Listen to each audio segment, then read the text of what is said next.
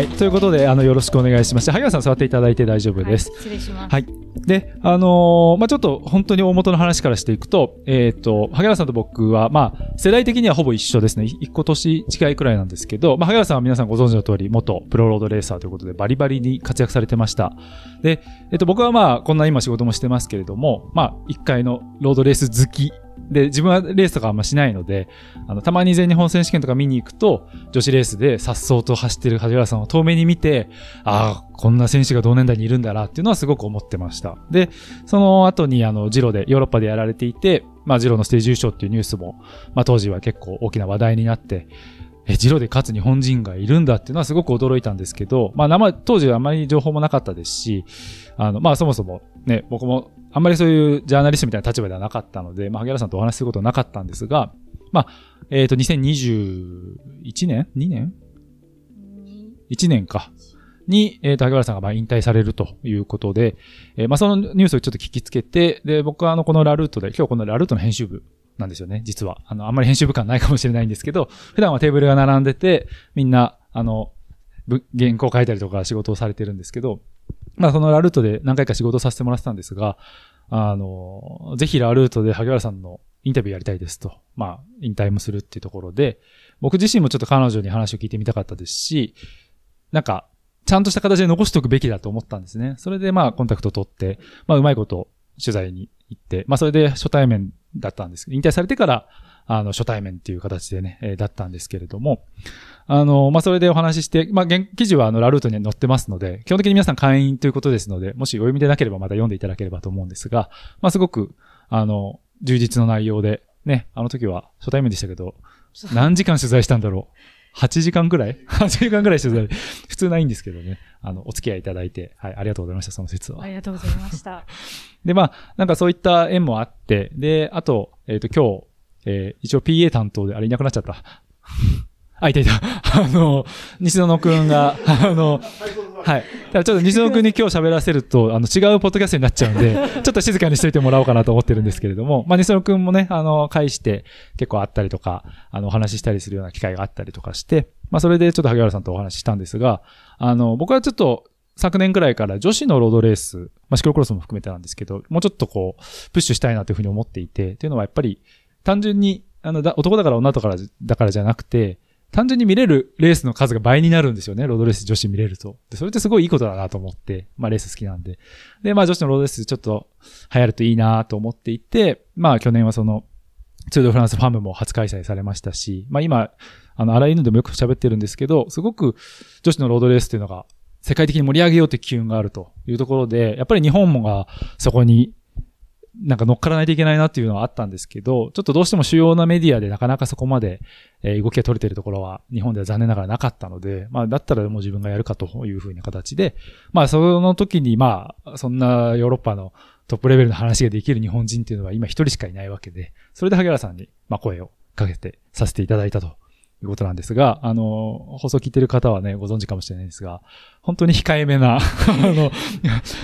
私の話なんかっていつも言うんですけれども、あの、皆さんね、あの話が聞いてみたらすごい面白いということはおそらくご存知だと思いますので、まあ、今日はその中でも1年間の終わりですので、えっ、と、萩原真由子セレク、ほぼ、まあ、萩原真由子セレクションの、え1年間の名レースシーンをちょっと映像でなんとなく振り返りながら、えーあれこれ言っていきたいという回でお届けしたいと思いますので、よろしくお願いいたします。で、まあ、せっかくの機会なので、あの、萩原さんが、ね、こんなにパブリックな場に出てくることもそんなにないのかな？と思いますけど、ねはい。はい、本当に。ねなんか、大俣さんの晴れの舞台に、なんかい、や、晴れ晴れてないですけど、晴れの舞台にちょっとお邪魔しちゃって、はいすいませんが、はい。やっていきましょうということでね、はい。やっていきたいと思うんですが、いえっと、で、この個展、まあ、今回僕個展という形で写真とか文章とか冊子の販売とかもさせてもらったんですけど、一応この個展で実は一番大事にしている写真がこの写真です。あのーまあ、一番大きいサイズの写真でもありますし、一番いいところで、でこの写真を綺麗に見せたくて、あの、2500円するハロゲンランプも買ってきました。っていうくらいだったんですけど、まあ、ご存知の方も多いと思うんですが、えセシリー・ウトラプルゾビックという、あの、デンマークの選手ですね。で、これ去年のツールファムの写真なので、えっ、と、デンマークチャンピオンのジャージ着てます。今年はちょっと違ったんですけど、で、彼女が第3ステージで、スタート前がすごい集中していたので、えーなんか、危機迫る感じがあって、で、ちょっととても前から写真撮れる雰囲気でもなくて、後ろに回り込んで撮った写真がこれなんですけど、まあ彼女はその後、ステージ優勝を上げて、っていう、ちょっとこう、ずっと万年2位みたいな選手が、まあ栄光を掴んだ日だったんですけど、まあそのちょっと個人的な思いもあって、あとやっぱりちょっとどこかで女子の写真をしっかり見せたいっていうのがあったので、大きい写真一番いいところに飾らせてもらいました。で、あの、まあそんな形で、で、ここにちょっとこの後映像も映していくので、ちょっとこれ外します。まあちょっと全部あの、YouTube で、えー流していきますので、えー若干、あれかもしれません。広告が入ったりするかもしれないんですけど、まあそこはちょっとご容赦くださいっていう感じではあるんですが、えーっと、で、まあ事前に、あの、萩原さんにちょっといくつかレースをピックアップしていただいたので、えーちょっとその、ところから行きたいと思います。で、その、ちょっとピックアップしてもらった台本も、え使用上ちょっと映ってくるので、えーっと、何のレースが扱うかって見えちゃうんですけど、あんまり見ないようにしてください。はい。まあちょっとそこの本題に入っていく前に、実はこの昨日から個展やらせてもらって、結構な方に、えー、ポッドキャスト聞いてますと。で、ツールのやつも聞いてるって言われるんですけど、結構あらゆる聞いてますって人が多くて、多いんですよ。はい。なんか、ありがとうございますなんですけど、特にね、何にも喋ってないんですけど。はい。あの、声小さいんで、ちょっと、後ろまで聞こえる、はいちょっとここだけじゃないんで、今日は。はい。あと、電話のセッティングにいっぱいいっぱいななってたんですけど、はいはい。で、あの、いや、そう、ありがとうございますと。はい、ありがとうございます。なんか、萩原さん面白いですよねって言うんですけど、面白くない。何が、何が楽しいですか？って聞い、何が楽しいですかって聞いたら、はい。あの、近況楽しいですって言われて、はい。なので、ちょっと、萩原の近況をまずは、公開、公開で、はい。近況は本当にあれから変わってなくて、まあ、あの、会社の方は、この、あの、ありがたいことに忙しくなってきまして、私はそんなに忙しくないんですけども、ちょっと、あの あの、手助けできることはさせてもらっていて、で、最近帰りがちょっとだけ遅くなっているので、自転車に本当1ヶ月ぐらい触ってない 近況であります。はい。うんなんかね、あの、ちょっとこう、いう話って結構デリケートというか失礼な話になっちゃうかもしれないんですけど、はい乗ってないのに、なんかすごいシャープっていうか、シェイプされてますよね。あの、良くない痩せ方してます。よくないですかそれ笑っていいやつなんですか？そうあちょっと、笑っていいやつ。良くない痩せ方。は単純に食べる量が減ってるってだけなんあですけど。あ食欲がはい？ない。いや、ちょっと、自分のシステム上の問題。自分のシステム上の 複雑なことを、ははい。ちょっとあんまり食べちゃうと、あの眠たくなるんですよね、すぐ。なるほど。多分どこか悪いのかもしれないんですけど、はい。まあ、そういうのがあって、そう月曜日から金曜日はそんなにお昼は食べないようにして。あ、そう。うんで、そう。で、動かないとあんまりお腹も減らないので、っていう痩せ方です。ああ、大丈夫ですかね。大丈夫ですはい。大丈夫はいということで、じゃあ。土日いっぱい食べて。土日いっぱいだそうはい一応、あの、今日は打ち上げも予定してまして、はいあの、まあ、西野くん、サイドサイサイドバイサイドレディオの打ち上げに、ちょっと僕も参加させてもらうっていう形で、いっぱい食べてください。終わった後はねはいありがとう。ございます。はい。はい。ということで、まあ、じゃあ、萩原さんの近況は、そんなところで、よろしいですか？それしかないです。はい。はい。それしかないことはないと思うんですけど。どね。はい。で、えっと、まあ、あの、おまたの近況はもう、これだけ古典で 見てもらったので、割愛させていただきますけれども、本当に多くの方にお集まりいただいて、で、本当にあの、あらゆる聞いてますって人も結構いらっしゃるっていうのは、やっぱこういう古典やらないと、人が、とうん。話さないんで、すごいそれはやってよかったなって人思ったことの一つうんですね。はい。そうですね。あとはあの、やっぱりちょっとこう、まあ性別の話のあれになっちゃうんですけど、女性の方が今日は結構多いうん。参加者としてっていうのもすごく嬉しいなというか、そうですね。やっぱりね、女性、女子のサイクリング、女性の方が関心持たれてるっていうのはすごくいいことかなと。自転車で来られてる方もいらっしゃって、うんうん本当に、すごい嬉しいです。ありがとうございます。うん。萩原さんも自転車で来るのかなと思ったんですけど。いやいや、ちょっと、さすがにもう、はい、ちょっと自走はもういいかなと。実は いいか。もういいはいです。はいまあ散々してきたということで、ね。はいはいありがとうございます。じゃあ、そのわけでちょっとね、今シーズンのもう15分も経っちゃいましたので、えっ、と、レースの振り返りでいきたいと思うんですけど、どうしちょっと台本にないけど、あのーまず1年間振り返ってみて、特定のシーンというより、なんかこう、印象に残った選手だったり、出来事だったり、なんかありますか？今年。まあ、自分がね、ね解説やられてってこともでもいいですしう、ん。まああの、本当に SD ワークス、女子のレース見てくださってる方はわかると思うんですけど、まあ一つのチーム SD ワークスが強くて、まあ本当に1年の最初から最後まで SD ワークスっていうような印象ではあったんですけど、でもその中で今年のツールドフランスはいろんな展開が生まれて、うん。特に逃げの展開が多くて、で、これまでちょっと機会に恵まれなかった選手がサプライズに優勝することもあったりして、で、まあ、あの、ファンフルーテンが引退するということもあって、そうですね、ちょっと、まあ、マルタ・バステネリだったり、大きな、うんちょっと、一時の時代を築いた選手たちが引退する年にもなるので、まあ、寂しいではあるけど、来年、もっと楽しみになるかなっていう振り返り。だから、うん去年は本当ファンフルーテン劇場だったけど、はい。今年は SD ワークス一強みたいな感じで、ただその中で展開が生まれた年だったかなっていうふうに思います。なるほどね。まあ、あの、ファンフルテンの話はね、やっぱり常に出てくるうん。っていうね、あの、そうですね。本当に41歳 ?42 歳、えーというね、うん。で、もう、あの、オリンピックでも金メダル、あの、TT の方は金メダルで、まあ、ロードは2位だったんですけれども、まあ、そういった大ベテラン選手が、まあ、去るということで、まあ、その1年前、2年前かなは、あの、オランダのアンナ・ファンデルブレッヘンというね、選手も、まあ、引退をして、はい。で、ちょっとその世代でいくと、もうあと、どうでしょう、マリアンヌ・フォスくらい？そうですね。ね。フォースだったり、あの、ファンダイクだったり、うんあダイグナンだったりっていう選手、まあ、ルシンダ・ブランドもそうですけど、うんうんまあ、ぎゅっと少なくなりましたね。うん本当に10人前後になってきて自分が知ってる、ちょっと前の世代のせ強い選手は。もうどんどん新しい選手が出てきているので、本当にこれから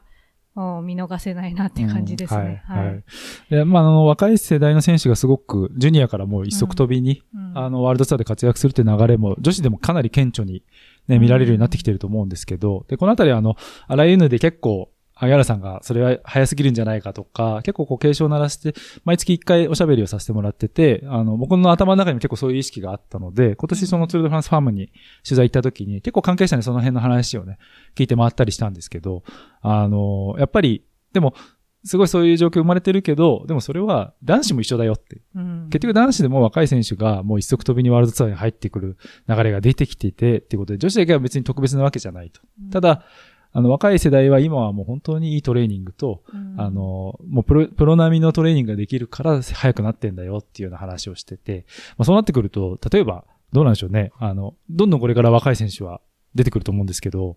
ベテラン選手の価値というか意味って、この後どうなってくるんですかね？そうですね。ただ、ロードレースは強いだけじゃ勝てないのが種目の競技特性としてあるので、やっぱりベテラン選手で第一線で走れる選手の価値っていうのも高まってくると思うんですよね。うんそういう意味で、ダイグナン選手はもう、に二人目ですか？あの、3級開けて戻ってきてる。でも彼女が契約されてる価値っていうのはやっぱり、まあ、彼女自身の走りもそうですけど、まあ、未だにテトップ10入ったりもしてるけど、その走りながら若い選手に教えられるっていう選手もそんなにいないので。強くても教えられる選手もいないし、まあ、は本当に難しい作業だと思うんですよね。うんうんうんでじ教えたいけど自分の実力が伴ってこないと契約切れちゃうしっていうんで、確かに。まあそこはそこでまた希少、希少価値が高まってくるかなと思うんですよね。うん。うんでやっぱり、あの、すごく、レースもすごくプロ化してきて、すごく難しくなってきてるんです。レベルが上がって。で、その分、やっぱりこう、自分の頭で考えて走れる世代じゃなくなりつつある。なんかこう言われて、操作されて走、もうオーガナイズされてうん走る時代に入ってきてるので、まあそれはそれですごくす、あの、スペシフィックな作業なんで大変なんですけど、うんうんこう、なんですかね、ぶ無線がなくても、指示がなくても、こう自分で判断できるっていうのを教えるっていうのがやっぱり経験がある選手の価値かなと思うので、うんそこがちょっと、あの、うまくこう、スイッチできるといいなっていうふうに思ってます。うんまあ、あの、リジー・ダイグナンって今名前が上がって、イギリスのあ選手で、えーオリンピックでもね、金メダル取ってますよね。あの、ロードの方でも取ってる。で、二人子供を産んで、うんえーという選手。まあ、もともとリジー・アーミステッドっていう名前だったんですけど、まあ、結婚してダイグナン。まあ、ダイグナンってあの、アイルランドの元プロ選手、チームスカイにもいた選手だったりするんですけど、まあ、そういった選手がいて、で、彼女はあの、リドルトレックに所属してるんですけど、あの、リドルトレック今年すごい若者補強をするじゃないですか、来年にかけて。そうですねで。そういうのも含めると、さらにダイグナンみたいな存在をチームに入れとくのはすごい大事かなっていうことなんでしょうね、きっと。うん、そうですね。であの、トレックが出してる、あの、YouTube で動画なんかあるんですけども、やっぱ実際彼女が現場でこう、ミーティングでアドバイスしてるシーンなんかあるんですけど、やっぱそういう存在がいるとチームの、あの、士気も高まるし、あの、若い選手もすごい心強いかなっていうふうに思います。うんうん多分なんか、自転車の話だけじゃなくて多分どこの職場もそうで、なんかこの人しかできない仕事みたいな、職人職になればなるほど多分そういうのが出てくると思うんだけど、でやっぱこう、その人が必ずしも教えられるかって言ったらそうではないことが多かったりすると思うんですよね。だからこう、技術も持ってて、なおかつ下の人に自分が辞める前に教えられるっていうのはすごい貴重な人材だなって思いま。す。そうか、んだから、まあ伝える言葉を持っているというか、まあ自分の経験もそうだし、例えば他のベテラン選手たちの動きとかをちゃんと伝えてあげるとかっていう、そういう、まあ干渉役じゃないけど、みたいなところもやっぱりチームの中で大事になってくるっていう。ことなんですね。うんあー萩原さんはちなみにそういう選手は、はい。萩原さんにとってのメンター、まあやっぱりうんジョルジャ・ブロンジーニ。そうですね。ブロンジーニがやっぱりすごいそういう役割をしていて、やっぱ彼女自身も、やっぱり第一線からこう、遠のきつつあって、スプリンターになればなるほど、本当厳しくなると思うんまあ、ですよね。旬は短いですよね。そうですねちょっと過酷な言い方ですけど。はっきり言って1位以外は価値がないような職種なので、うんそれがだんだん2位、3位っていう風になってきて、もうこう、彼女自身もちょっと切り替えて、あの、なんだろうな、ちょっと裏役にて、裏、裏、脇役裏、裏方？裏方。裏方か。裏方に徹し始めたのが2015年ぐらいだったんですけどうん、その時にこう、ユーリンドーレとか若い選手が入ってきて、で、一気に勝率が高まったって年があったので、本当走りながらいろいろ指示してくれるっていうのも、まあ、監督が走ってるようなもんですから、うん。すごい心強かったですよね。うん。うん。すごいいろんなことを教えてもらいました。うん。えっと、今は、えっと、リブから離れて、あれ、次は、ヒューマンパワーヘッドドヘルスか。な。の監督になると。間違ってたらごめんなさい。あはい。すいませんちょっとぶっ込んじゃったんですけど、はい。あの、まあでも、監督としてもね、あの、うん今はプロと中にいてという形で、去年のこのあの、デイリーツアーの女子で、えっと、インタビューはお届けしたりもしたんですけれども、まあそんな、今年ね、ツールいたいなかった気がするんですよね。あ、そうなんですね。はいじゃあ行ってなかったんだ。はい。うんでも、あの、ハギー、ハギーによろしくって言ってました、その時。ハギーって言われたんですよはい、ね。ハギーとか、マユとかマユコとか、いろいろ、そういう感じだったんですね。可愛がってもらいました。はいはいはい。まあまあ、そんなちょっとね、あの、ちょっと、いつもの感じですね、これ。あそうですね せっかく公開収録なんですけど、ちょっといつものが、まあなんとなく真面目な話になっちゃうんですけど、ねはい。なんで、まあ、じゃあちょっとずつ見ていきたいと思うんですけど、えっ、と、最初の、はい。えっ、と、じゃあ、萩原真由子ピックアップの、えー、いくつかレースをピックアップして話していきたいんですけど、はい、どうぞ。私が喋る ちょっとい、いきなり振って。あえっ、と、そうですね。えっ、と、まず最初は、まあ、ストラディビアンケのはい、はい。ゴールシーンかなと思って、これなんか私が一方的に喋ってるんじゃなくて、なんか、お客さんに聞くとかじゃああ、なくてそれも、まあ、ちょっとと何個か言って、はいはい。で、その後ちょっと聞きましょうか、せっかくなんでね。まず、はじめ、はい。まあ、時系列で追っていくと、まあ、いろいろレースあったけど、まあ、最初のビッグシーンつったら、ストラデビアンキの SD ワークスのホレリングとコペッキの、あの、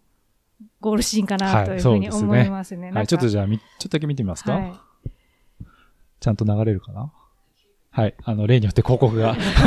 やっぱりねっていう感じなんですが、うんはい。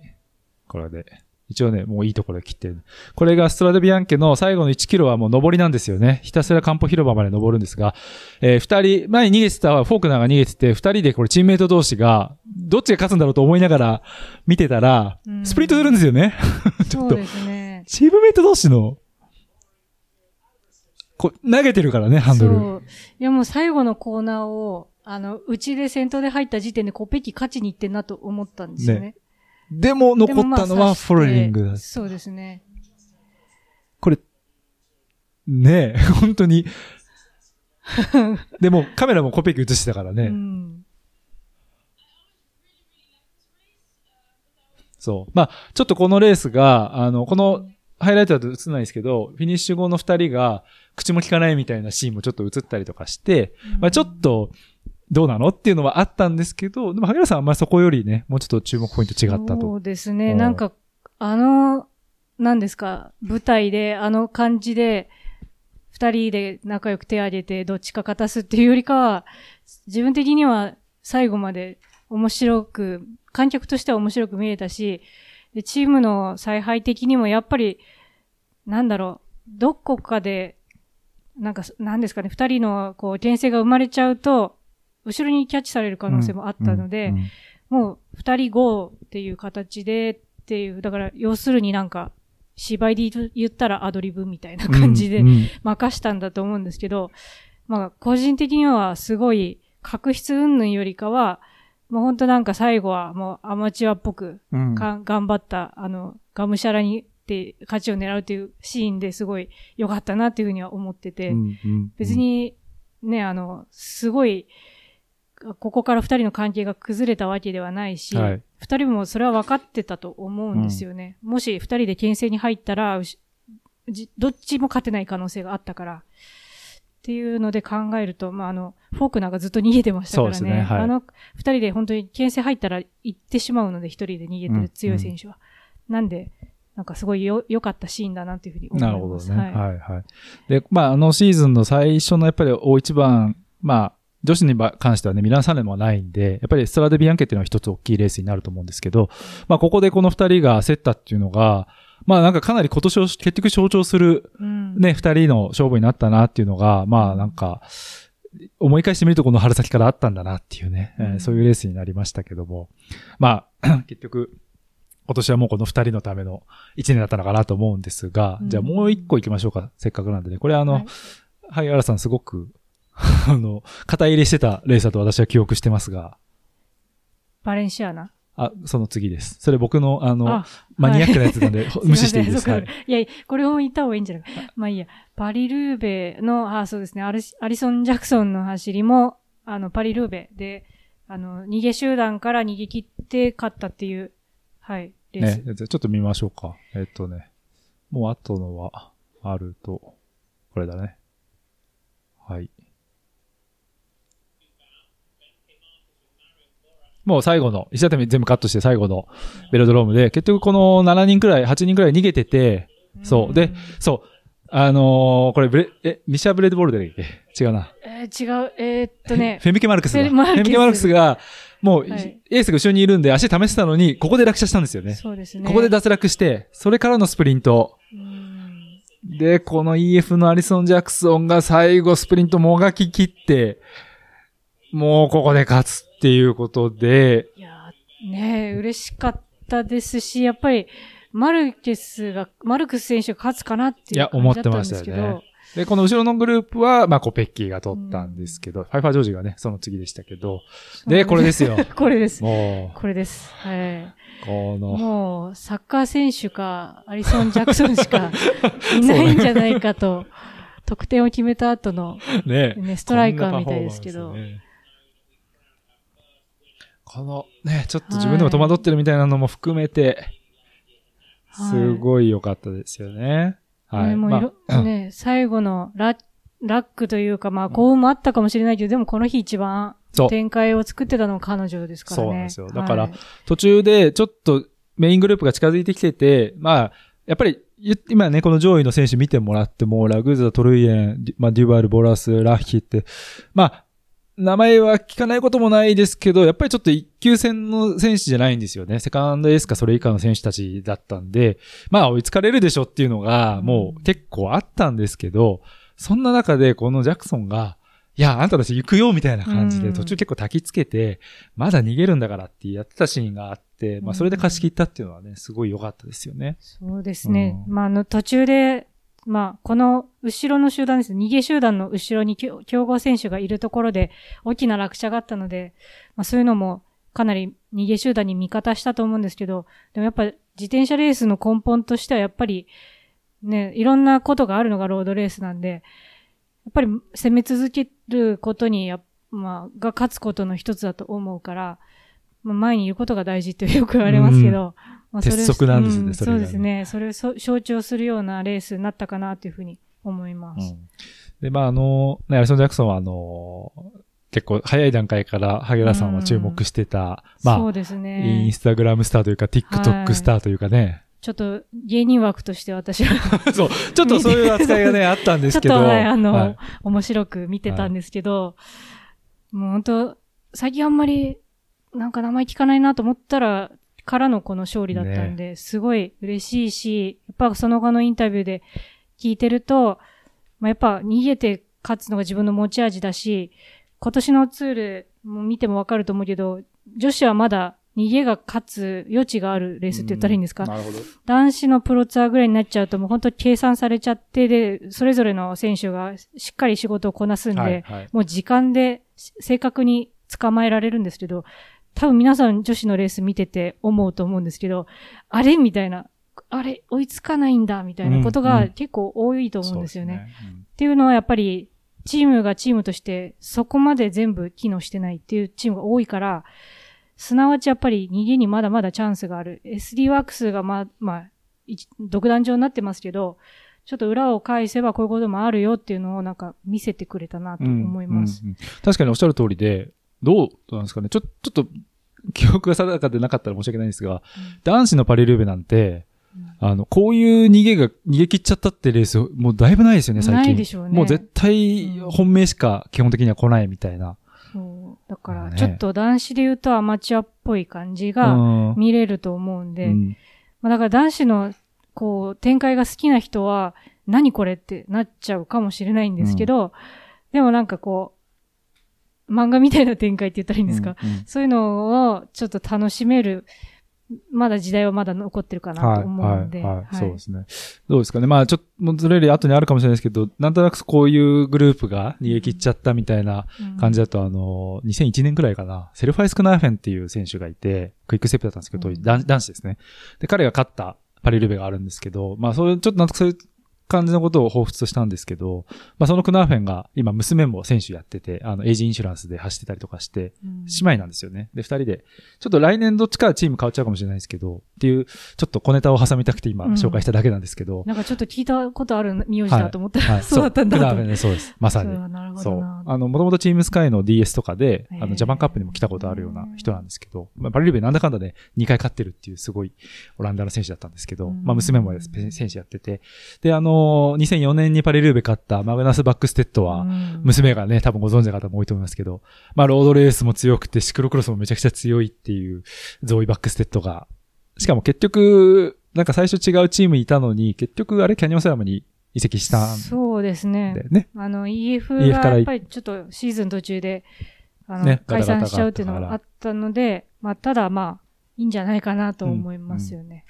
お父さんバックステッドが、まあうん今監督やってるんで、まあ姉妹で。で、お姉ちゃんの方は、えっ、と、エリノール・バックステッドっていうのは今、リドルトレックでいるんですけど、まあちょっと来年やっぱり注目のゾーイ・バックステッド、まあバックステッド親子のね、ところで。一応あの、今年のツールで、お父さんの方にはインタビューをしたポッドキャストが、うんえーと、ツールフランスファムの方であるので、えーぜひ聞いてほしいんですけど、あのーもう、会場の分、は販売、完売しちゃったんですけど、あの、サッシの方にその女子ツールの、あのー書き起こしを全部入れた、入れてますので、えっ、と、オンラインではまだ買えますので、ぜひね、皆さん、帰りしながら買っていっていただければと思うんですけど、まあ、その話はちょっと挟みつつ、僕はこのレースすごい好きで、なんで好きかっていうと、ちょっとあえてこの、その時のやつ持ってこなかったんですけど、この日の萩原真由子の解説がすごいんですよ。いやいや。覚えてる？これ見てた人いますか？ちなみに。あ、ーあ、いますねえ、あの、フィニッシュシーンなんとなく覚えてますか皆さん？あの、この人仕事してんのかなってい本当にう。すいません。え？ちょっと公私混同してしまってすいません。頑張れって言ってましたからね。スクリーン越しに。すいません。それを視聴者がみんな聞くっていう。ちょっと気持ちが入っちゃって。頑張って、勝ってほしい、勝ってほしいって言ってて、すごいぞってあったんですけど。はいでも、なんか、うんまあ、このポッドキャストとか、多分他の機会とかで、あの、アリソン・ジャクソンって選手を萩原さんが紹介したことで、多分し、その時までに知った方も多分いらっしゃると思うんですね。で、彼女が、まあ、パリルーベ勝つっていうのは、まあ、すごいなんか、良かったなというか、うんうん、なんかすごく、まあ、気持ちはわかるっていう感じでした。うんそうす。ですね。すごいいいレースだったなと思うし、これからもなんか期待したいなってうん、思います。ですね。はい。まあ、今年あの、カナダチャンピオンにもなって、うんカナダのあのメイプルリーフのチャンピオンジャージ着て、ツールド、うんあの、ツールドファンスファームも走ったりもしてたんですけれども、まあそういう、えっと、来年はまだ EF かな、うんあの、ちょっと EF ややこしくなっちゃってて、今年の EF のあの、ワールドツアーチームは解散して、えーちょっと、運営筋が違うところに EF がす会社として入って、コンチネンタルチームになるんですよね。だから、EF のワールドツアーチームにいた結構強豪選手なんかは、さっきのバックセットじゃないですけど、ちょっと外に出始めてるんですけど、まあ結構あの、英語圏の強豪選手なんかは、ちょいちょい残ったりもしてたりとか、かあの、加入したりもしてるんで、まあちょっとコンチェンダーチームなんですけど、ワールドツアーでもしかしたら何個かレースでは、まああの、姿というかね、ジャージを見るかなっていう感じなんですけど、まあ注目いただければと、えー思います。く運営は男子と同じくなるんかなと思ってますね。だから、これまで EF 女子はワールドツアーのチームは、どちらかというとティピコ系列の人が、はい、ティブコ、ねうんシリコンバレーバンクってチームありましたけど。そうですね。やってたと思うんですけど、まあ、女子のレースに長くからやってて、実績のある運営がやってたと思うんですけど、それが、まあ男子の EF とうんおそらく一緒になると思うんですよね。そうなるとちょっとこう、日本の EF 日報あるじゃないですか。とその辺とこう、コネクションがお。できたらいいなっていうふうには、個人的には思うんですけど、うん。まあ、い一個、根地に下がってしまうけど、まあ、いい選手、かなり残ってますし、うん。これからのチームだから来年もかなり注目かなっていうふうに思います。まあもちろんね、今の話って、要は若い日本人の選手が海外で走る機会があるかもしれないって話だと思うんですけど、あのーやっぱりいきなりワールドツアーはもちろんやっぱりすごくハードルが高いんですけど、25年から女子も、えっ、と、プロカテゴリー、プロチームカテゴリーができる予定になっているので、おそらく EF はそこを目指してる、来ると思うんですけど、だからその、ちょっと段階が一つ踏めるようになるんで、まあそういうところからね、ステップアップしていくっていうのは全然ありですよね、日本人選手もね。そうですね。本当に今、レベルが上がってる分、で、若年層の選手が強くなってる分、やっぱり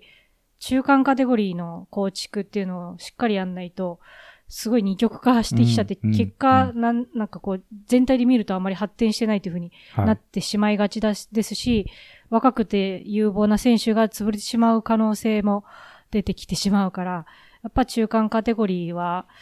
あの、早く構築、あの、しっかり整備されていくべきかなというふうに思ってます。うんうんうんですね。まあだからその辺でまあかなり変化の途上にある、まあ女子サイクリングって言い方もできると思うんですけど、まあいい形でね。あと、まあちょっと注目の女子選手、若手選手じゃないですけど、その辺の話はまたちょっと時間があれば後でしたいと思うんですけど、まあちょっとここまで2つレース見てきて、せっかくなんでね、確かに、うん。あの、インタラクティブにもできたらいいと思うので、なんか皆さんで、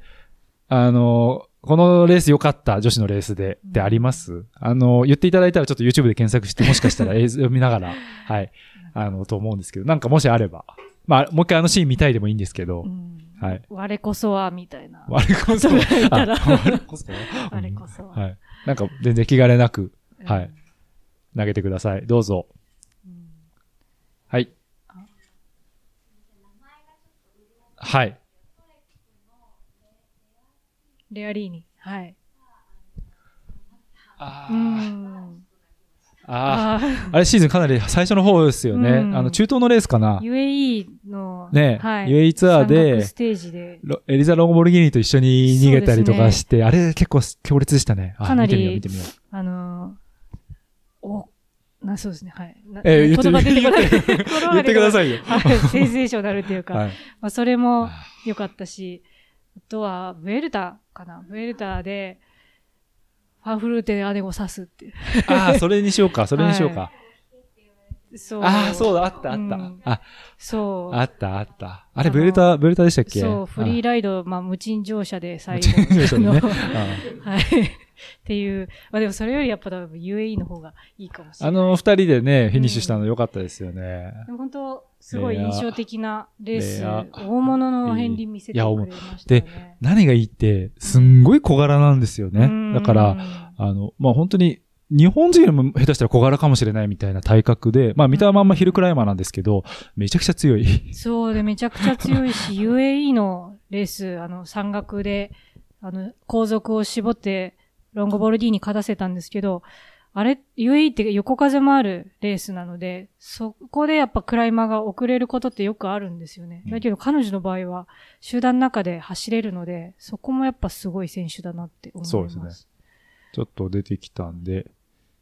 はい。まあこれもうね、うん上りに差し掛かってるんですけど、この手前の選手ですね、この小柄な選手が、でも二人でチームメイト、うんロンゴボルギーニと二人で飛び出してっていうレースなんですけど、えっ、と、これジャベルハフィートってもう UAE ツアーの一番最難関ステージですよね。そう、まあその上りで絞り込んでいって、こういうね、あ、リパートとか見ますけど、こう、どんどんね、後ろで選手がちぎれてくる彼女がこう引っ張るんですよね。これもうブチブチちぎれてる選手、本当に強いクライマーもの含まれてるので、うんそれが一人ずつ、こう、死んでいくシーンっていうのは、すごく、死んでいくあの、ここれの表現がもう、萩原真由子の真骨頂ですよ。すいませんけど、すごい、すごいレースでしたね。あ、ペルシコ、ペルシコかな？そうですね、ペルシコも苦しくなって遅れちゃって。あ、でもこの DSM の選手も良かったですよね、そうですこの時ねペーパ。ーカンプだっペーパーカンプかなか。あね、若手の選手がだけど、まあ、ここでね、もうちぎって、で、うん。ロンゴボルギーニが動いてっていう感じで、まだでも6キロあるんですね、これね。そうそうそう。ディシディセムの選手一人ね、そう、最後くらい本ついてて当。若手の選手頑張りましたよね、このレース。で、まあ、ロンゴボルギーニがね、まあ、もちろんがっちりしてるんですけど、ほんと小柄じゃないですか、レアリーニって。なんですけどね、彼女はあの、シクロクロスも実はやる選手で、うん結構ね、イタリアの選手ってシクロクロスも兼用する人多くて、そういうところもまたね、すごくいいんですよ。らその辺がもしかしたら横風とかの集団の泳ぎ方のうまさとか、あるかもしれないですけどうんそうで、今年からこの、あれですからね、ワールドツアーチーム入りした選手で21歳か22歳？なんですけど、もうこの走りですからね。ちょっとなんか、うん下手したらロンゴボルギーニちぎっちゃうんじゃないかくらいのね、そうですね。登り見せてましたからねう。ん。これは本当にすごいですよ。男子に例えたら何になるかわかんないですけど、はい。もうロンゴボルディにしか残らないっていう、まあ、シーズン序盤っていうのもありますけど、みんなベストコンディションじゃないっていうのは確かにあるにしろ、まあ、まだこう笑ってる余裕も見せてるんで、うん。で、二人ともイタリア人なんで、うんまあ、その意思の疎通もしやすいのもあると思いますし、やっぱり、レアリーニは去年までイタリアのコンチネンタルチームだったんで、まだこの時のインタビューとか、英語が結構拙い感じも含めうて、んすごく新しいスターが、まあ、出てきたかなってところで、このね、あの、動画のタイトルも、プロサイクリングは新しいクライマーのスター、スーパースターを、まあ、迎え入れるみたいなタイトルつきましたけど、それくらい印象的でしたね、そう言われてみると。うんそうですね。で、まあ、こうなると、総合優勝狙うのがロンゴボルギーニだったんで、うんまあ、ステージ勝たせるうん。のかなとはね、思ったんですけど、これ、えっ、そうですねと、勝ったのはあれですよね。あ、でもこういう感じで、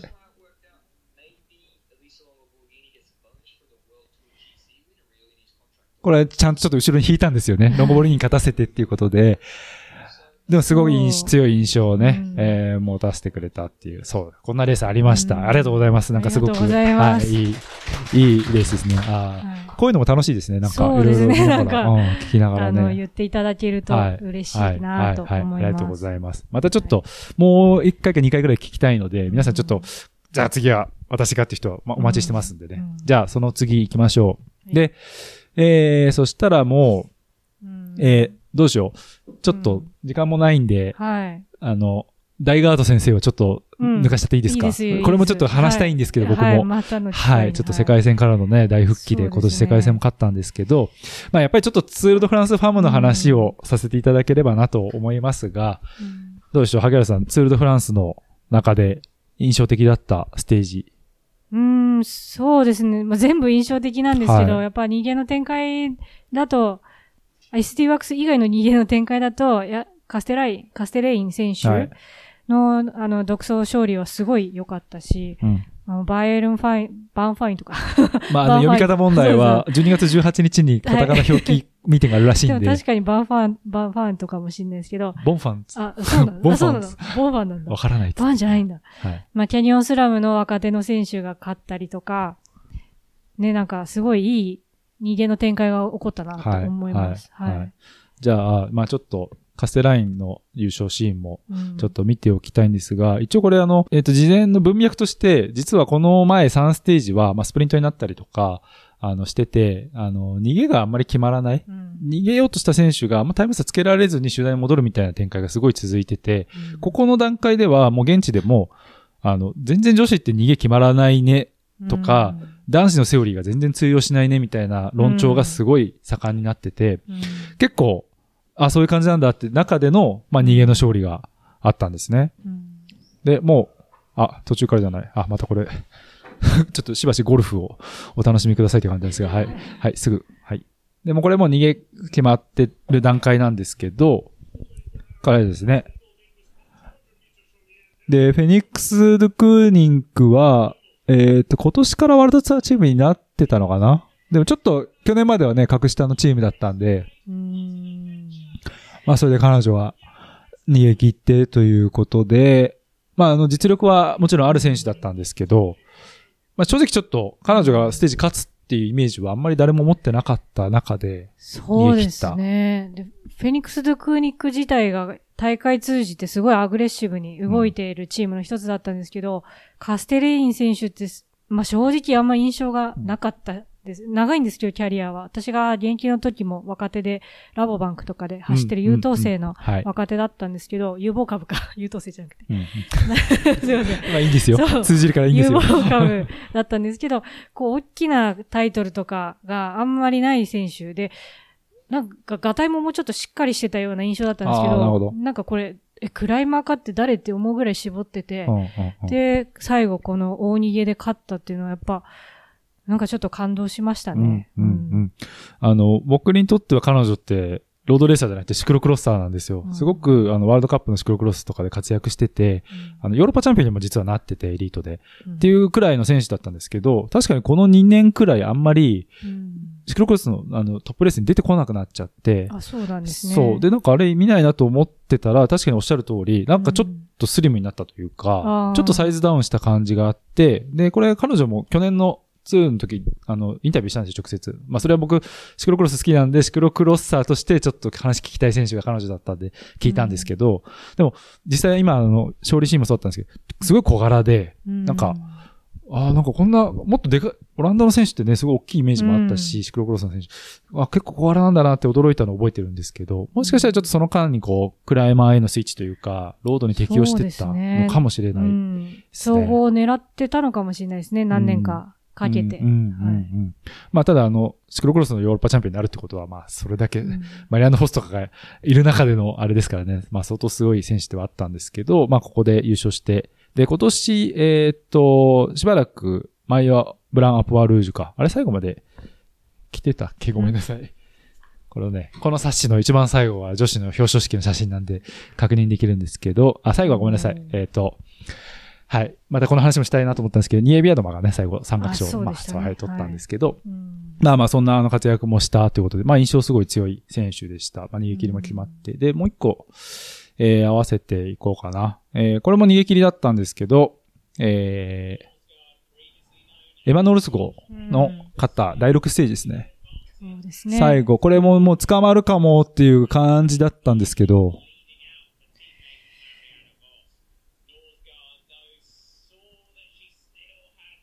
このままね、後ろから来てるけど、そうですね。コペッキーが後ろからものすごい勢いで来てるんですけど、は振り切っての、この勝利もい。ね、痺れますよごかったですね。もう、1秒ないぐらいじゃないですか。あまあでも、もともとノルス号ってスプリンターっていうイメージの選手だって、もうもう彼女自身スプリンターでやってきたと思うんですけど、もう自分がスプリントできる時代じゃないって彼女も自覚し始めていたような、まあ不調もあったんですけど、それぐらい強いスプリンターがどんどん出てきてて、まあウィーベスには勝てないって思い始めたのかもしれない。で、この日にロー、あの逃げに序盤から入ってたんで、まあ、モビスターのアシストかなっていうふうに思っていたんですけど、まあ、その逃げが最後まで行き切って、で、最後、ロングスパートであ。勝ちましたよね。はいね。だから、すこれもまた彼女の変換期だったか、転換期だったかなと思うんで、来年から楽しみな選手です。うんうんはいですね。まあ、あの、彼女も若いうちからかなり注目されてた、うんまあ、選手ではあったんですけど、うんあの、今、萩原さんおっしゃった通り、やっぱさっきのね、スプリンターの旬が短いみたいな話じゃないですけど、うんどんどんいい選手が出てくる中で、もう意識的にその自分のレースのスタイルを変えるっていうことをして、で、去年のツールで落車して怪我してるんですよね、彼女は。そこの、まあ、ちょっと復帰戦ではないけど、うん。リカバリー、戻ってきたっていう中で、まあう、ん。スタイルを変えて勝ったっていうのは、まあ、すごい、はい。ね、印象が。ただ、もともとタイムトライアルの能力高い選手だから、こう、中間域の能力高い選手なので、まあ、スイッチは可能だったと思うんで、うんなるほどね。これからももスプリントしないわけじゃないから、まあもしかしたら集団スプリント勝つかもしれないし、うん。こういった逃げからのまあスプリントは取ってくるだろうなって思うんで。はい。なんか僕は結構コペッキーと若干、あの、うん客室似てるかなとは思いましたけどね。そうですね。まあ、ただ、まあ、スプリンターも女子も本当にどんどん際どくなってきてるので、はい、はい、そうですね。まあ、いろんな能力を持ってる選手はどっかでこう、スイッチするのも一つの手かなっていうふうに思います。そうですね。うんえっと、まあ一応ご存知の方も多いと思うんですけど、えっと、彼女の旦那さんが、えっと、UAE のミケル・ビョーグですね。あの、デンマーク人カップルなんですけど、ということで、まあ、どっちもすごい強い選手カップルっていう、うんどうなんでしょうね。それ以上強い選手カップルって言ったらもう、ポーリン・フェラン・プレボーとディラン・ファンバーレルしかいないんじゃないかくらいに思いますけど、そうですね。パワーカップル。うんはいまあ、ちょっと前になるとチェキニとビビアニとか。ああ、そうか。あそう、さそうですそうね。。そうだ、そうだ。ちょっと前ですけどはい、は、はいいはい。なんか、パワーカップル特集やっても面白いかもしれないですね。あ面白いかもしれないですね。あの、ちょっと歴史掘ってみて、昔からのね、あの、そういう選手とか。それこそバックステッドだって確かお、お母さん、あれお母さん選手じゃないのか。あんま詳しくわからない。多分自転車距離はやってる選手だあ、ったとでもイギリスの確か思うん選手だったと思うんですけどね。はいとかね。まあやっぱ、そういうのもあるんですけど、うんはい。えっと、もう、時間がだいぶはい来ちゃっていて、えーっと、はでもちょっともうツールの話、えー、やっぱしないといけないですね。うんはい。まえっと、世界戦までは行きましょうか。あ、はい。足早いね。じゃあちょっと、えーもう一個は、えーっと、ツールまでを上げてくれたということで、はいまあちょっとツールまで上げざるを得ないですね。そうですね。こ今年のレースは。まあこれは個人的に、あの、一番印象に残ったシーンだったかなっていうふうに思っはい。思いますじゃあちょっと見ましょうか。はい。またちょっと、税金対策、ふるさと納税しかって出ちゃったんですけど、はい、見ましょう。うん。まあもうこれはもう、もうフォレリングがもう独走状態入ってる後ですよね。うん。フォン、ファンフル、あ、ファンフルテンが遅れてしまって、フォレリングがもう独走状態で、最後の急勾配をどんどん登っていく。うんはい、フランブルージュ。はい。すごい霧の中うんを買っていくんだけど。ちなみにこの時めちゃくちゃ寒かったです。うん残り800人いたんですけど、すごい、視界も悪いし、寒いしで、過酷でしたね。なんかちょっとあの、フェルタやエスパニアもこんなような霧のシーンがあったけど、まあ、この日でもう完全に世代交代したかなっていううんうん日でしたね。そうですね。まあ、うんここが多分また新しい時代の幕開けっていうのは、そうですね。はい、言えますね。はい。ちょっとハイライトには映ってないけど、このトゥーマレトリーに入る前の平坦区間でやっぱ二人のフォレリングとファンフルーテンのやりとりがあって、まあ、ファンフルーテンは、まあ、独走ににしたかった、まあ、最低でもフォレリングだけを残して、あそしたらあの確実に2位ですし、せ絞り込みたかったと思うんですけど、まああの、フォレリングは後ろにロイサーとか集団が来てるからそれを待つっていう風にして、うんブレーキをかけたことが、うんあったんですよね、ファンフルーテンが前に出ないので。だから、すごい、なんていうかこう、個人的には複雑なシーンだったんですけど、まあでも、その前にやっぱフエルタでも、まあ、まあ、ね、まあ仕返しではないけど、まあちょっと一悶着あったんですよね、はいベレタでね。一悶着あったで、二チームの二人のやりとりだったので、まあでも、ファあのファンフルーテのインタビューなんか聞いていても、まあ自分はもう、アスパン通りこのトゥーマレの前に行くって決めてたし、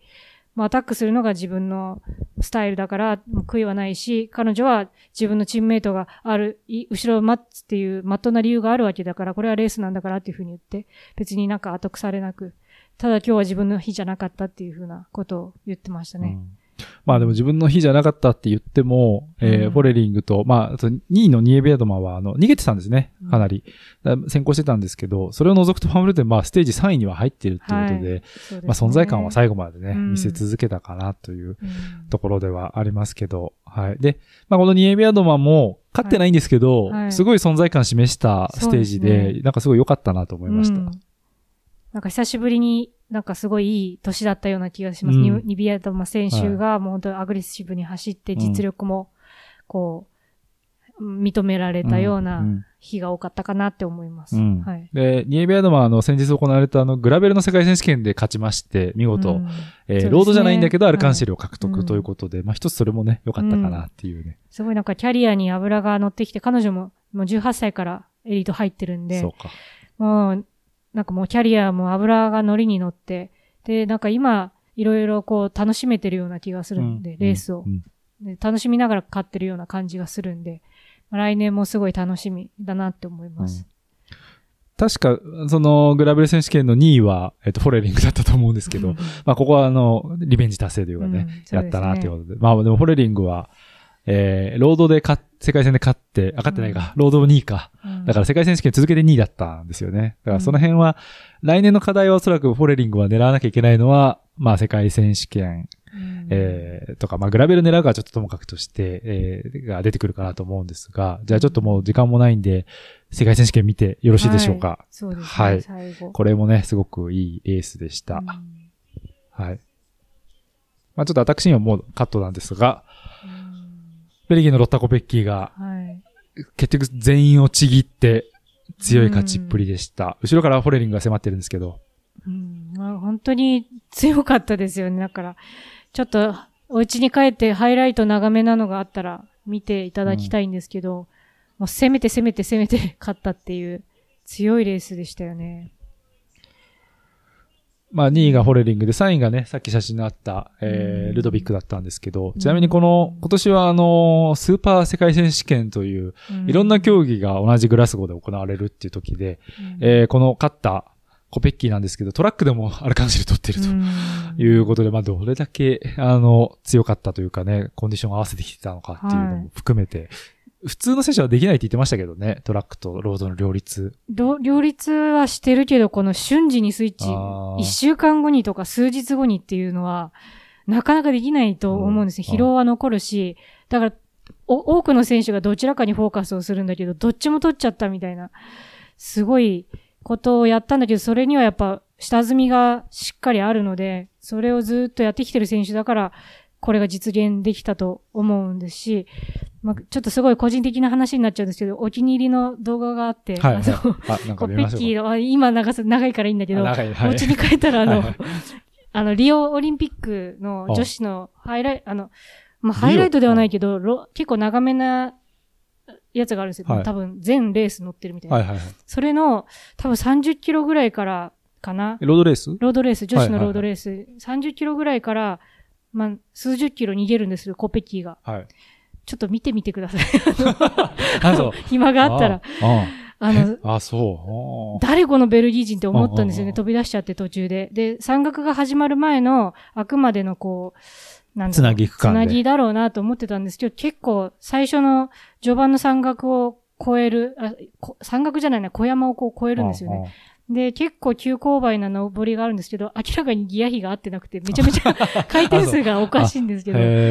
飛び出しちゃったよ、みたいな。でも、はあこの選手強いぞっていう走りをしてて、それオリンピックで？うんオリンピックで。はあその時はユーリンドーレは、がですごく強かったけど、でも彼女のコースじゃないから、でもなんかオリンピックの後にユーリンドーレが帰ってきた時に、あの、あいつすごくねみたいな話 したんですよ。したら、いや別に。に逃げるとかそういうの言ってなかったんだけどさ、言っちゃってさ、みたいなこと言って、言ってたのを覚えてて。どっちにしろベルギーには、本当ちょっとチャンスがないような厳しいレースだったんで、うううんまあそういうところでああいうチャレンジしちゃう選手だ、すごいなって思ってて、それからどんどんどんどんまあ見る見る結果出してって、でも根本的に彼女の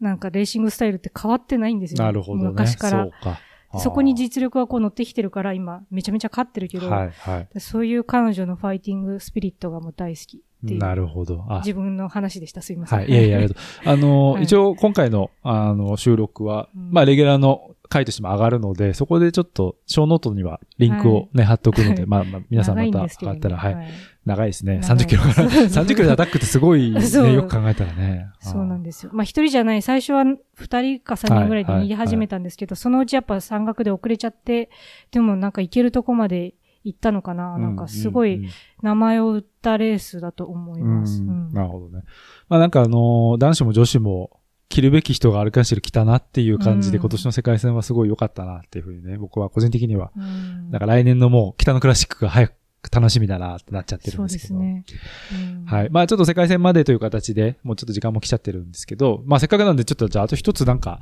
うん。リクエスト、うん。リクエストレースやりたいんですけど、なんかどうでしょう？この、せうん。まあこの選手のでも特定のステージじゃなくてもいいんですけど、もしあればうん。どうでしょうか？なんか、あらゆるのをこうしてほしいとかでもいいですし。そう、あ、そう、あもっと大きい声で喋れるみたいはいです。はい。はい。あらゆるじゃないでしょ。萩原麻由子をこうしてほしいあ。そうです、そうです。はい。なんかありますか？何か。はい。まああのレースなければ、あれですけど、うんなんかありそうな気配もありますけど、どうですか？うん。うん。はい、はい。なるほど。ああ、そうですね。はい。あそうですね。たまあ、彼女自身がね狙ってたかっていうと、ちちょっとハテナではあったけど、個人的には残ってるのがすごいなと思ってて、姉子やっぱすごいな、みたいな、こう、生き残ってるみたいな感じ。多分フォレリングでい行ってたと思うんですよね、あの日は。だからまあ、ただ、ファンフルーテンが遅れちゃったのはやっぱオランダチーム的には結構かなり痛手だったかなと思うんですけど、まあ無情だったけど、でも、やっぱもうやりきってますよね、ファンフルーテンはもう。だから最後もなんかウィニングランみたいな感じでゴールしてましたし、ね。私はあんまちょっと悲しくは捉えてなくて、はい。むしろあの、メカトラにあっても、こう、諦めないのを、そう。まあ、そういうのが最後まで見れたかなっていう感じでした。うんうんいいですね。はい。じゃあちょっとまた他に、あのーまあご意見でもいいですし、あのーうんまあいつもの感想でもいいんですけど、あと萩原さんへのメッセージでもいいんですけど、まあなんか、あとね、なかなか、なかなか出てこない、いやいや。えーと思いますんで、せっかくなんでね、なんか質問あればぜひ寄せてください。はい。うん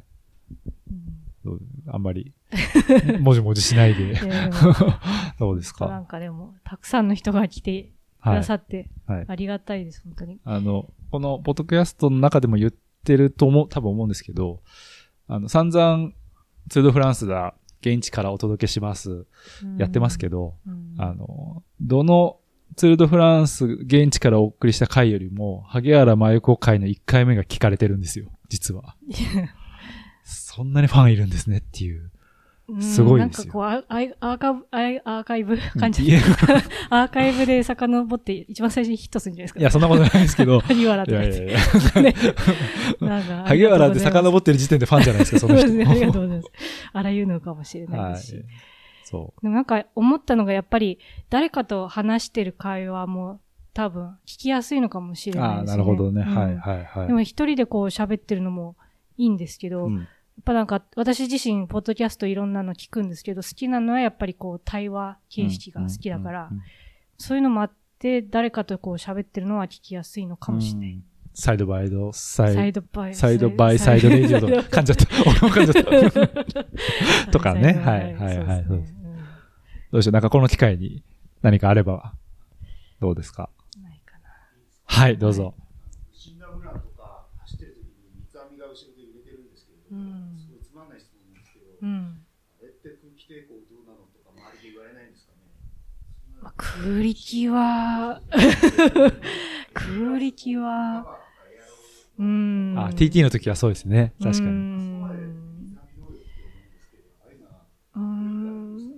でも逆に、団子より空力良くないですか？三つ編みの方が多分。多分。多分、思うにこう、ね、こう、髪が広がってても、バサバサするし、かといって、お団子にし、長かったらこう、お団子にするしかないから、お団子にしたらもっとダメだし。そんなはみ出します？でっかいお団子になる。あでもな、はみ出さないけど、こう、やっぱこう、やっぱ流線形じゃなくなるじゃないですか。うわぁ、ううん。ん。うん。なるほど。そう、だかはい。ら逆にこういいの、じゃあってわかんない。あのでもなんかすごい面白い質問だなと思って、はい。あの、まあ、空力はともかくとして、うん。前、プロトンで前の選手がう、ん。三つ編みでう、ん。パタパタパタパタしてたら気が散らないんですか、三つ編み案外パタパタしないです。しない？でも、やっぱ気になるのは、あの、ツーラインの三つ編み。はは、バンバン揺れる。あれはすごい気に。フェランプレボとか。ああー、そう。フェランプレもそのイメージありますね。可愛いからこう、三つ編みしてるんですけども、じゃんじゃん揺れますよね。なるほどそれは、やっぱ気になるけうんど、あでももうそれが揺れてるって時はもう本当に、もうそれどころじゃないんで。全然、それを遠くから見てたりするぐらいだから、あんまピシピシ当たるとかいうのないし。当たってたら結構大変ですそう、よね。ないので、うん本当に最終局面だと思います。三つ編みが揺れるのまあでも本当みんな、女子の選手ってすごい綺麗にしてて、日本だとやっぱショートヘアみたいな、が、なんかこうメインだった時代の人間なんで、で私自身も髪の毛あんま長いの好きじゃないからずっと短かったんですけど、みんなやっぱこう、三つ編みのいろんなバリエーションがあって、チームメイト同士でこうしてあげたりとかして、ええ面白いですごいそれもなんか楽しみかなと。一回なんか髪が長い時にやってもらったことあるんですけど、なんかこう、内に編み込むみたいな、なんかこう、はい。すごい技だなと思って、絶対自分じゃできない。あとはい4本とかなんかすごい。い。ろい。ろやってくれましたね。ややってますね、みんな。あの、まあ、ちょっとね、やっぱりヘルメット被っちゃうんで、なかなか髪型とかって難しいんですけど、今年あのツールファームで僕ちょっと素敵な髪型だなと思った選手がいて、うん。あの、セラティジと WNT っていう、えっと、一個下のチームになるのかな？ディビジョンとしては。ワールドチームじゃないと思うんですけど、だったらすいません。あの、マイオ・ブラウン？あの、ヤングライダー賞を取ったセドリーヌ・ケルバオルっていう選手がいて、まあちょっと、すごく表に出てきたわけじゃないんですけど、彼女がね、すごいうん。細かい編み込みのヘアスタイルしてて、あーちょっとあの、なんでしょう。なんかレ、レゲエというかラッパーみたいな感じなんですけど、かっこいいんですよ、それが。うんで、彼女なん、か、それで、まあ、あで、うん TT も早いし、あの、すまあ、新人賞も取ってて強いんですけど、あ面白い選手いるなって、すっごい現地では声援大きくて、まあ、うんフランス期待の星なんですけど、あの、彼女が、あの、まあ、髪型の話外れちゃうんですけど、ええあの、すごい、フランクそうな髪型とせ顔つきしてるから、どんな選手なのかななんて思ってたんですけど、今年のうん世界、それこそ世界戦で、うん。あの、ミックスリレー、男女がうん。混合チームで TT 走るレースありますよね。あれで、えっと、フランスが勝ったんですよ。確か。うんあ、そうだったか。確かそう。そうだフランスが、多分スイスが一番いつも強いんですけど、フランスが勝ったんですけど、で、勝った時に、まあみんなで喜び合うじゃないですか。で、あの、ケルバウルもメンバー選ばれてて、で、もう一人女子の選手は、あの、多分ケルバウルはアンダー23枠で、エリート枠は、あの、オードリー・コルドナゴうんが入ってて、まあ、萩原さんもね、よく知ってる選手ですけど、が入ってて、まあ、大先輩ですね、フランスの。で、みんなでこう、わーって喜び合ってるんですけど、うんなんか、オードリーがちょっとセドリーヌ・ケルバウルに、なんか、水をかけるか、うん。なんか、喜びさんでわーってややるシーンがあるんですけど、それにめっちゃムキになって、ビシャーンみたいな感じで やってて、え、大先輩にいいのかなって、ちょっとこっちがハラハラしたんですけど、あ、これくらいの負けん気いいなってちょっと思った選手いたんですけど、うんその選手の、ねそう、その選手の髪型がすごいかかっこいいんですよね。これもちょっとなんか写真あれば、はい。よあの、まあ、はい。載せたいと思いますが、すごい。はい。まあ、そんな話してるといつまでも尽きないんですけど、ね。そう三つ編みい。はい。えーっと、じゃあ、あと1個くらい、せっかくなんで、もしあれば、はい。まあまはいあ、あの、義務じゃないですけど、なんかせっかくなんで、本当に。うんはい。なかったら。あ、お願いします、どうぞ。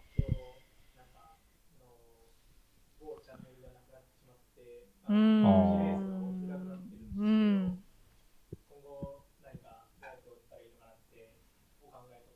なるほど。えーっと、某チャンネルとは、ポニャララ CN。そうですね。はい。まあ、僕全然一言じゃないんですけど、うん 一言のように言ってますけど、割と当事者なんですけどそうですよね、そうですよね。いや、本当ね、自分たちも本当に困って、どうしようかなと思って、J スポーツさんがどれぐらい放映してくれるのかもまだわからないですし、ね、それ以外のこう、ワールドツアーじゃない、まあ、ワールドツアーがメインですけど、それ以外のレースも結構見れたんで、どこでこう、見たらいいんだろうっていうのは、正直あります。まあここでは言えない手段なんかもあるんですけど、それはあんまり良くなくて、それはおすすめしない。自分もやらない。違法じゃないかな。違法じゃないかな。そう。っていうのは一応あるんですけど、やっぱ、ね、あの、途中で止まっちゃうとか、やっぱりそういうのは良くないんですよね。クオリティがね。う。うんん むしろ、むしろ違法だから。そう、多分こう、ね、自分の情報もこう流出してると思うし、はいやっちゃいけないし、もうやらないんですけど、で、テキストライブで追うのも限界がありますしね、なんかいいのが出てきたらいいなって思うんですけど、ねえ、なんかラジオでお伝えするのにも、やっぱ見るのとは全然違うじゃないですか、うん。聞くのと見るのじゃ。やっぱりなんか僕らもその映像があって、うん。最終的にその映像を何らかの方法で見れるからっていう前提でね、こうやって話をしてるんですけど、それがそもそもプラットフォームがなくなっちゃうと、うんまあどうしたもんかな。まあ僕ら自身もそもそも見れないですしね。リザルトベースだけで話してもちょっとね、なかなか伝わらないものもあるって、そこはすごい頭が痛いえー問題では、まあ、あるんですけど、そうですね。えーまあ結構関係者、まあ、あの、今日はあの、女子のロンドファン・フランデーレンで、GCN で、えっ、と、実況した高田さんも見に聞きに来てくれて、はい。で、多分女性の実況の方が、あの、女子のレースを日本でやったの、多分初めてで、実はすごい画期的だったと思うんですよ。うんで、そこは本当に GCN のすごいいい、あの、試みだったなと思うんですけど。喋ってもらえばよかったです。本職の方がいらっしゃる。あでもね、あの、めっちゃいい声なんで、でねあのあね、全部、全部持ってかれるんでやめましょう。はい。確かに、ちょっと一応、アラームメールなんで、はい。そうですすいませんね。ははい。まあでもね、そういうのもあったりして、あの、多分、今もすでに感じてるけど、多分、この先、失ったものの大きさを知るみたいなことになっちゃうのかなと、えー思うんですが、ねえっと、えーユーロスポーツで見るとかですかね。はいうん。だで、ヨーロッパの人たちは、そのユーロスポーツ、今まで GCN で見せたのが、うん。そのままユーロスポーツに流れるだけなんで、うん。倍額くらいになっちゃうらしいんですけど、お金払えば見れるんですけど、結局アジア地域、うん日本はそこがないんで、うん。単純に今の段階では方法がないですね。うん。だから、各サイトとか各、まあ、主催者が流してる YouTube 見るとかしかうん、基本的には多分ない。まあ、あとはまあうん。VPN とかって方法はあると思いますけど、ですね。なんでまあ、そうですねう。んこればっかりはもう、なんとも言えないんですけど、えーっと、ただ一応、えーっと、J, スポーツの方で、えーっと、来年だからジローは多分 J スポーツでやると思うんです。ちょっとうん全然あの、あれなんですけど、ジローのあの主催者が変わったんですね。あうんの男子のジローとは来年から同じになるんですよ。うんだから RCS スポルトって言って、まあ男子ジローの枠組み、だからちょっとツールに遅れること3年なんですけど、うん一本化していこうという流れがあるんですけど、それの、この間あの、プレゼンテーション？うん。あの、大会プレゼンテーションやるよっつって、そのメディア向けにメールが送られてくるんですけど、うん。それ見たら、ジロデイタリアウィメンって書いてあって、うん。え、今までジロドンネとかジロドンナとうかん、ジロローザとかって、イタリア語のこのアイデンティティ持ってたのが、あ、ウィメンとか言っちゃって、うん。もうグローバル化なのか、ちょっと僕は悲しい気持ちうにんしょうがないのかもしれイタリアないですけど。人もウィメンとか言うのかなみたいな感じで そう。気になっちゃいますけどはねい。そう。うんまあ、ただその流れでいけば、ツールみたいに、多分、ジロは来年はうん多分、ちょっとわかんないですけど、日本語の実況つくのかどうかってとこなんですけど、うんまあこう、そうなったら、また言いますけど、日本でジロドンネの解説できる人は多分一人しかいなくて、まあそれは、ステージを勝ったことのある。いや、そんなことはないですよ由子さん。ですよ。今本当にいろんな方が見てくださっていて、私より詳しい方もいるし、で、男子の解説とかコメンテ、え実況とかやってる方もすごい勉強されているので、ね、なんか、頼もしいです、みんな。あーこそうですかこれまで、こう、放映があって見てくださってる、ちゃんとフォローしてくださってるので、もう全然成り立つと思います。うん。はい。でも本当にあの、皆さんに聞いていただいてるおかげで、なんか、僕らもね、うん。あの、ちょっと、勇気づけ、まあ数字的な裏付けもあって、まあうんこうやってお話もできるわけで、うん、で、まあちょっとその活動が、だったのかわからないんですが、もしかしたらちょっと来年、えっ、と、私、萩原さんと一緒になる可能性が、何かのレースで。もしかしたら、まあわかんないですけど、はい、この後の、はいはい。ちょっと進捗次第なんですけれども、うん。ちょっとポッドキャストの枠を出て、えーレースの、まあ実況と解説みたいな形で、うん。もしかしたらできるかもしれないので、うん。まあその時はまたよろしくお願いしますということで。楽しみにしてます。はい、ありがとうございます。あの、パリルーベで一緒にもしなったら、ちょっと控えてくださいねって、やちゃんと釘を刺しますんでね。まあ来年は 来年の風が、はい。来年の来年の風が。吹くので、はい、誰がどうなるかわからないですけはい、どね。はい、うん。はい、ありがとうございます。はい。まあそんなわけで、えー、ちょっとね、1時間オーバーしちゃったんですけど、時間もいい感じなので、じゃあ、萩原さん、今年を振り返ってください。え？12月なんで、最後に。今年を振り返る、もう最初言いましたけども、はい。えっ、と、年々すごい女子レースが盛り上がってきてると思うんですね。で、来年がちょっとどうなっちゃうんだろうって映像的にも思って、こっからこう、離れるか、こう、ね、レース界が縮小しちゃう可能性もあるかもしれないんですけど、でもレースはどんどん面白くなるので、見てくださいっていう、それだけ言いたいんですけど、まあ間違いなく面白くなる、あの、レースシーンだと思うので、今日言った選手も間違いなく活躍すると思うし、で引退しちゃって寂しいんですけど、ファンフルーテンですとかね。だけどその分やっぱ、棟梁いなくなっ、棟梁っておかしいですね。あの、大工。親分いなくなったらこ。う、すごい若手いいっぱい出てくる。出てくるんで、そういうのがそうね多分来年楽しいと思います。え？みたいな展開とか、来たね、この選手っていうのがどんどん出てくると思うんで。うんでコペキもやっぱもう、あの、自分自身でも言ってるけど、もう、これ以上、まあ、全部成し遂げちゃったような気がしてるって。これ以上何したら、正直今やめてもいいぐらいって言っちゃってる。で、そこにオリンピックっていう年が来るんで、あ、そう、これが言いたかった。オリンピックの年はもうみんな春先から仕上がってるんで、すごいレベルの高いレースが見れるって思ってる。うんはいいや、楽しいですね。春先から楽しいと思ういます。ん、うんですね。なんで来年もぜひ見てください。はい。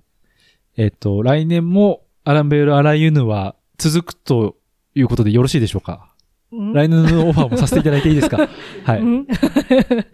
高木さんのあ、逃げた。いろんな方にこはい。う、あの、巻き込んでいけたらいいなと思うんですけど、あ、なんかちゃんとした答えが聞けてないんですけど。はい、このコンテンツは、はい、残ってほしいので、ははいい。。なんで一言なんですか？え？やりましょうっていう。はいそうですねはい仲間に入れていただけれあば幸いです。はい。あなた、共同ホストなんで、はい。仲間に入れる入れる側なんでね。そうですね。ははいい。みんなで盛り上げていきたいなと思います。はい。はいということですので、まあ、あの、引き続き、あの、ポッドキャストもですね、えーご愛聴いただければと思いますが、えーおか皆様のおかげでなんか今回は公開収録という形が無事にできまして、はい本当にありがとうございましたありがとうござ。いました。はい。ちょっとこの後少しはね、あの、終わった後も残って、えーうだうだしてますので、まあ、せっかく影原さんもいらっしゃいますので、ちょっとなんか、みんなの前で伝えづらい思いとかもあると思いますので、ぜひコミュニケーション少し取っていただければと思います。ということで、じゃあ今日は、えー、萩原さんまずありがとうございました。ありがとうございました。はい、皆さんありがとうございました。ありがとうございました。